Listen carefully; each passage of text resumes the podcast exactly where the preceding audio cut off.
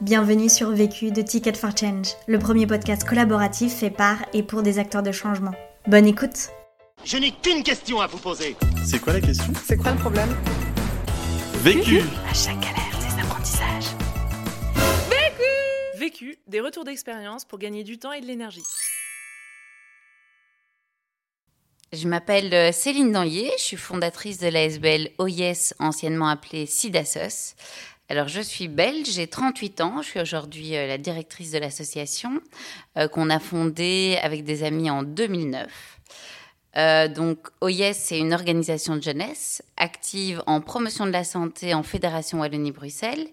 Et notre objet social, c'est la promotion de la santé sexuelle par et pour les jeunes. Donc on utilise vraiment euh, l'éducation par les pairs et donc les jeunes sont au cœur de tout ce qu'on va faire dans l'association et ils sont impliqués à chacun aux différents stades des différents projets qu'on va mener. On est principalement actif euh, dans les universités et hautes écoles et donc on va former euh, les étudiants qui vont devenir des pères éducateurs et qui vont ensuite sensibiliser les autres étudiants du campus. Alors, on a un gros réseau de volontaires, donc qui seront aussi euh, présents avec nous sur les formations et sur les différents projets.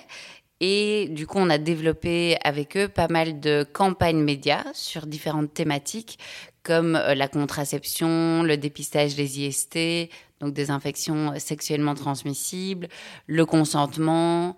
On va être aussi sur des thématiques évidemment qui concernent euh, les LGBTQI+, euh, et euh, d'autres thématiques comme la pornographie euh, et bien d'autres.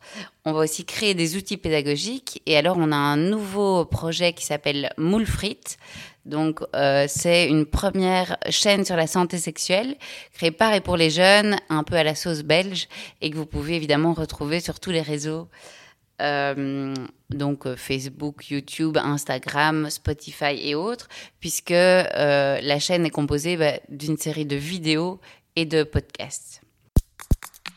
La question. La question à laquelle je vais répondre aujourd'hui, c'est comment faire pour que sa structure change de nom tout en gardant sa notoriété? Le vécu.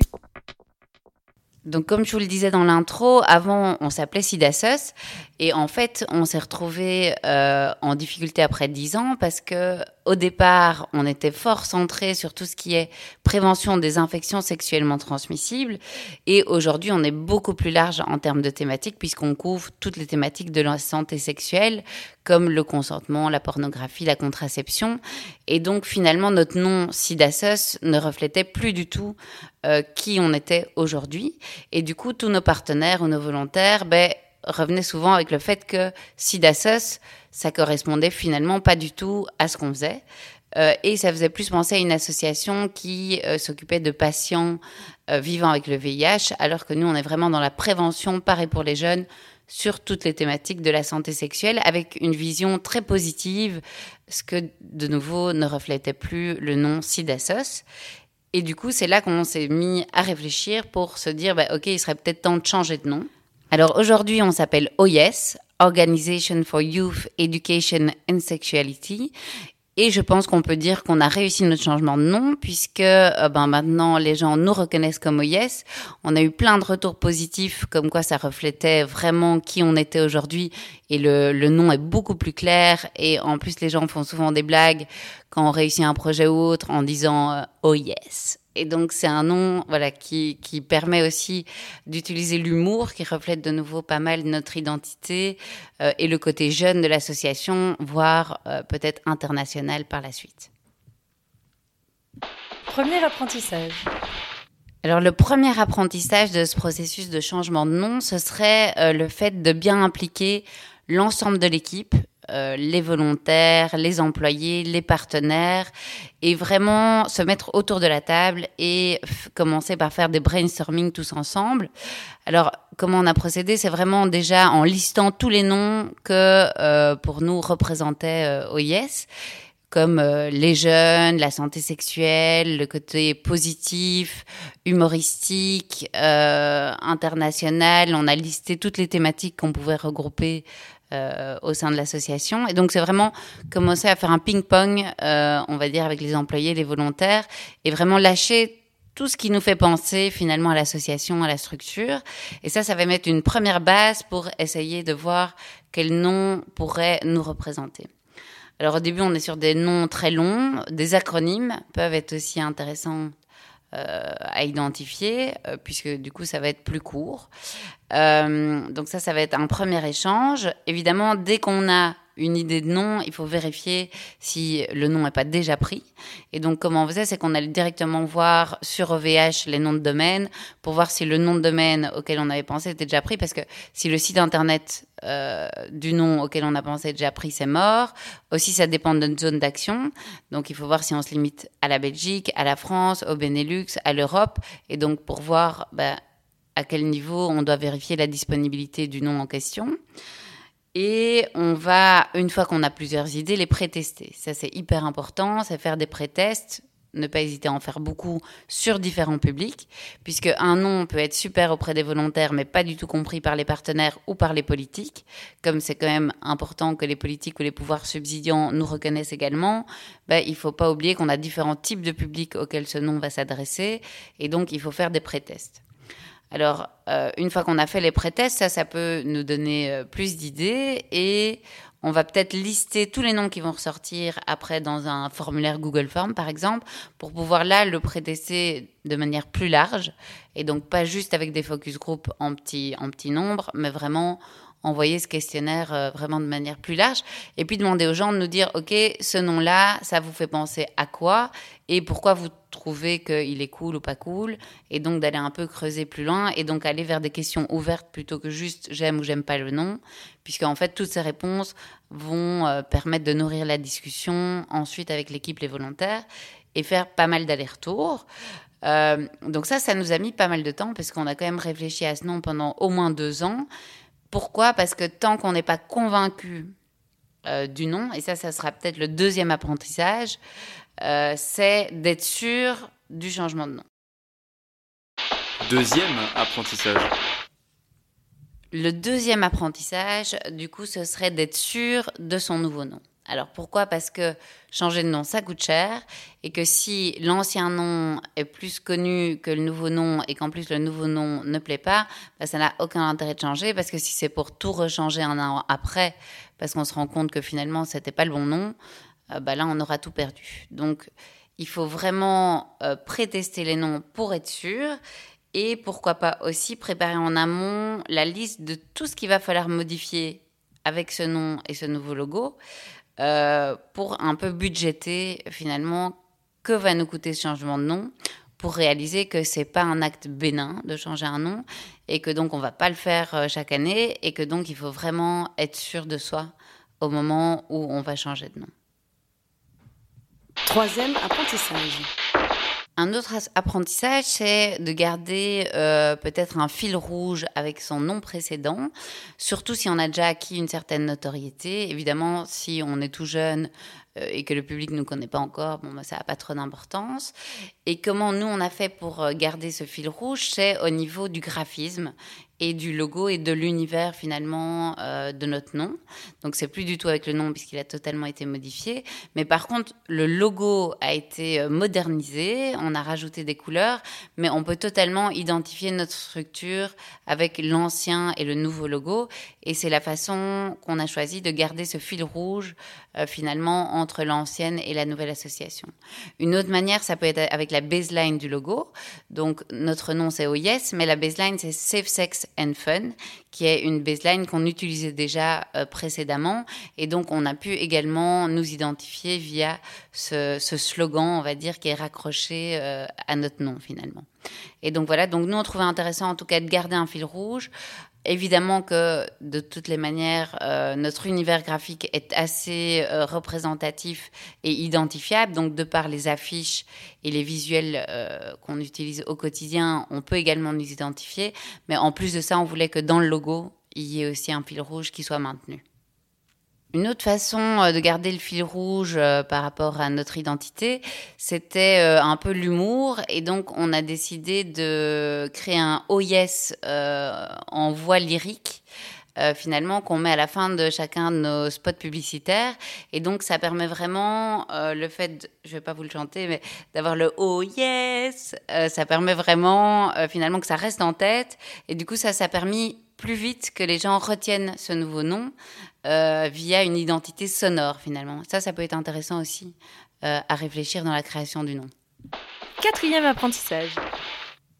Un autre apprentissage qu'on a pu tirer euh, de ce processus, c'est euh, d'avoir bien réfléchi à la campagne média euh, qui va permettre de faire connaître ce nouveau nom.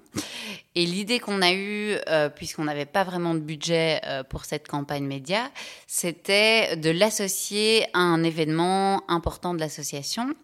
Et on a eu la chance que euh, on fêtait les 10 ans de l'association justement euh, au moment euh, de la réflexion sur le changement de nom. Et du coup, on a utilisé les 10 ans de l'association pour promouvoir ce changement de nom. On a pu avoir la présence des différents ministres belges. Donc, on avait trois ministres présents aux 10 ans, ce qui a permis également d'avoir beaucoup de presse et du coup beaucoup d'articles de presse gratuits qui ont permis de, faire cette transition de, de changement de nom. On avait, euh, en plus de cet événement qui a permis euh, voilà, d'avoir un peu le logo partout dans la salle, on avait euh, une cheese box qui permettait de prendre des photos et les gens partaient avec un petit souvenir qui était ben, justement le, le nouveau nom de l'association. On a pu faire une rétrospective de tous les visuels et l'évolution euh, du logo finalement au fil des années. Et donc tout ça, ça a permis ben, que les gens en parlent et gratuitement finalement de faire le buzz autour du nouveau nom. Euh, ça, c'était une première manière, c'était donc de raccrocher ce changement de nom à un événement, mais aussi de raccrocher ce changement de nom à des campagnes médias en cours. Et donc, par exemple, on a un spot qui est pas mal passé à la télé sur euh, les, petites annonces des infections sexuellement transmissibles, qui a aussi été diffusé en France d'ailleurs. Euh, et on a eu en fait une première année de diffusion avec le logo Sidasos et le nom Sidasos. Et la deuxième année, c'est exactement le même spot, mais qui du coup finissait par OYES. Et du coup, ça a aussi permis dans la tête des téléspectateurs de directement euh, raccrocher euh, cette transition entre Sidasos et OYES à moindre coût, puisqu'on a eu des diffusions gratuites en télé-radio. Et donc ça, on ne l'a pas payé euh, non plus. On n'aurait pas pu avoir une diffusion gratuite en TV radio qui allait juste annoncer le changement de nom. Mais si on raccroche ça à une campagne média de sensibilisation, ben là, c'était possible. Donc ça, ça, a été aussi un gros boost pour ce, ce changement. Et donc, en gros, ben, il y a cette campagne média euh, où on va vraiment annoncer le changement de nom, mais en fait, ça va durer pendant un an. Euh, puisque pendant un an, il va falloir euh, rappeler ce changement de nom à tout le monde. Euh, Il y a encore des gens qui disent Sidasos comme ça parce que c'est, ça fait pendant dix ans on nous a appelé Sidasos, donc parfois ça reste. Mais aujourd'hui, la plupart euh, des gens nous appellent OYES. Mais il va falloir le rappeler. Il va falloir évidemment penser à le modifier sur chacun des sites où on est présent. Et du coup, c'est un travail d'un an pour que vraiment le nom soit modifié sur tous les visuels, sur tous les sites des partenaires et autres. Et donc, voilà, il faut quand même compter un temps considérable pour que cette transition soit acquise euh, voilà, dans la tête de tout le monde, on va dire. Conseil. Pour gagner du temps. Mon conseil pour gagner du temps dans ce processus, ben, ce serait d'avoir une deadline claire à communiquer euh, à l'équipe, aux volontaires. Et donc ici, on a eu la chance, comme je l'ai dit, d'avoir euh, l'événement des 10 ans. Et donc finalement, ce que j'ai dit à l'équipe, c'est que ben, là, il nous reste trois mois et on, si on change de nom, il faudra tout changer avant l'événement. Donc réellement, il ne reste plus que deux mois. Et donc soit on change de nom dans deux mois, soit on ne change pas de nom et on ne changera plus de nom.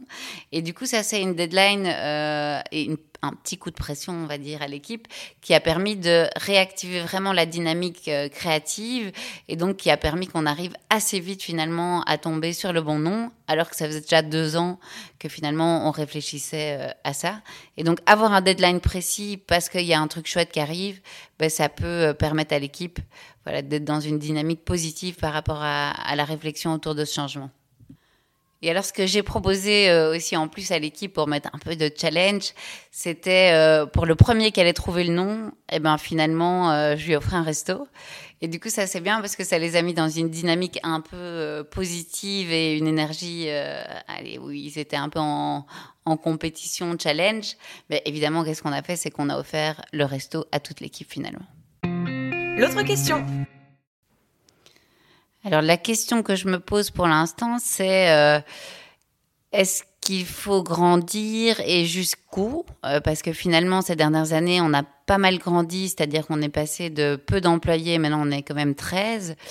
Euh, et du coup, bah, c'est vrai que plus on grandit, plus en tant que coordinatrice ou directrice, on est moins proche finalement de notre public final et euh, des projets concrets.